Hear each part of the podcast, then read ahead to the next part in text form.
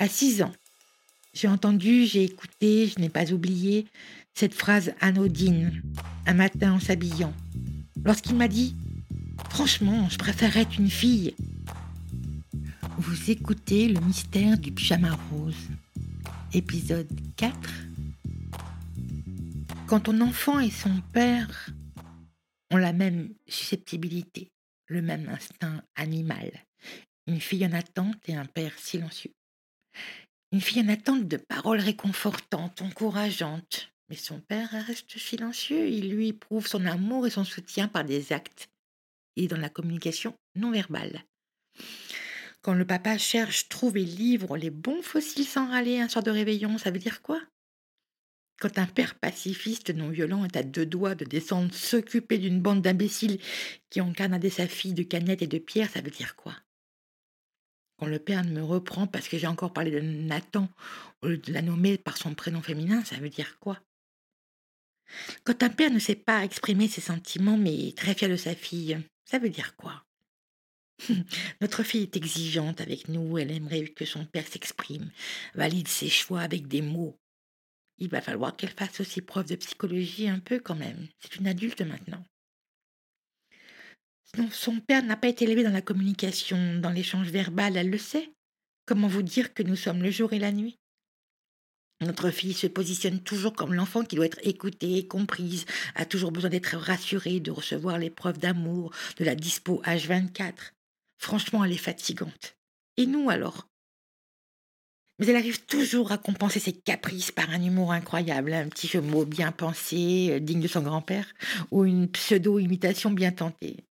Ces moments de pur bonheur nous rappellent pourquoi on l'aime, nous ressentent sur sa force, sa détermination, sa beauté et son élégance. Quand je pleure de rire, son père esquisse un sourire, qui en dit long certes, mais dans la retenue, et c'est bien le problème qu'ils ont entre eux. Une pointe de compétition, un soupçon de jalousie et beaucoup d'amour. Une recette explosive. Et c'est depuis toujours, hein, j'insiste, sur l'ancienneté. Et devinez qui maintient le goupillon, le modérateur, l'intermédiaire? Je vous ne cache pas que parfois je botte en touche, je m'efface. Débrouillez-vous.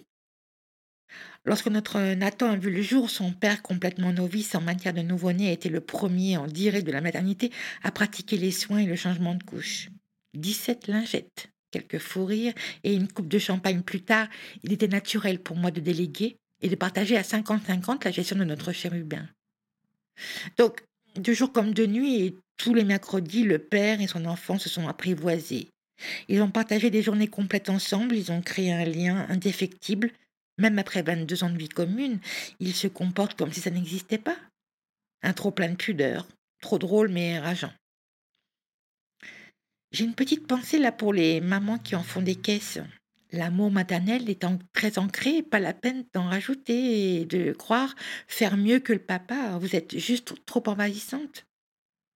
Nous, parents, ce sont nos capacités de décryptage et notre pseudo-talent de psychologue qui ont fait la différence. J'ai en face de moi deux personnalités brutes. Je crois que les deux comptent sur moi pour garder le lien, pour temporiser, pour les ambiancer même charge pesante.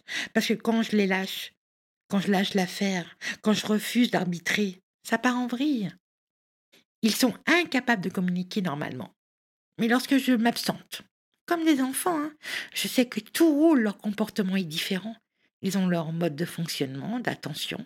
Ils sont présents l'un pour l'autre. Il n'y a pas eu de moment gênant. Pas besoin de coming out, pas de silence ou de tabou dans cette relation parent-enfant. Est-ce grâce au pyjama rose reçu avant sa naissance? Ça, j'en sais rien. Notre fils, avec une fibre artistique déjà bien ancrée, a commencé la danse contemporaine à l'âge de 4 ans. Seul garçon au lieu des filles. Il était demandeur, il a adoré ça. Et à chaque spectacle dans la famille Émotion, passez moi le père, le grand-père et la mère. Ensuite, ça a été le patinage artistique. Les patins cadeau de Noël du grand-père et opération lassage tous les mercredis par le père, qui se caillait littéralement dans les tribunes. Et puis, il a tenté le théâtre et la plongée sous-marine, son premier amour. Vous vous souvenez d'Ariel? D'ailleurs, nous avons pu réaliser son rêve en lui offrant une queue de sirène. Nous étions en bord de mer, le kiff total. Bref, les sports pas son truc. Notre enfant aime avoir l'exclu de l'attention. Ça, c'est sûr. J'ai longtemps choisi les vêtements, le look, De par bon métier sans doute, mais Nathan validait, toujours très attentif à l'accord des couleurs. je vous vois venir. Non, je n'aurais pas préféré avoir une fille. Je n'ai pas fait de transfert. Je n'aime pas le rose ni les licences de toute façon. Donc Nathan portait des hauts unis de préférence, jeans et converse, perfecto ou doudoune, casquette ou bonnet. Ne vous faites pas de film à ce sujet. À six ans, j'ai entendu, j'ai écouté, je n'ai pas oublié cette phrase anodine, un matin en s'habillant, lorsqu'il m'a dit Franchement, je préférerais être une fille. Il y a plus de choix de vêtements. Voilà. À six ans, il n'a pas craint de nous donner son avis, son ressenti. On l'a entendu, on a attendu, c'est tout. Il voulait devenir styliste. Il l'a dit en primaire. Au collège, c'était make-up. Un vrai talent d'ailleurs. Et en grandissant, tous ses choix ont été respectés, sans militantisme, sans directive. Donc pour nous parents, aucun choc. Son évolution a été naturelle. Le père a même espéré un moment que son enfant allait un peu me lâcher. De fait, parce qu'il y a une légende qui dit que les filles sont plus proches de leur papa. bon, du coup, on ne sait pas quoi répondre à la question. Bah, ça vous a fait quoi quand vous en êtes aperçu?